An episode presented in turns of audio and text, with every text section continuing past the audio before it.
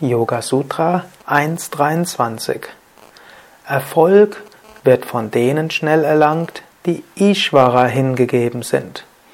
Ishvara, Gott. Yoga Sutra ist Raja Yoga, der Yoga der Herrschaft über den Geist, der königliche Yoga. Hier spricht Patanjali vom Bhakti Yoga. Wenn man Gott hingegeben ist, wenn man Hingabe übt, Liebe übt, kommt man schnell zum Samadhi, zum höchsten Bewusstseinszustand.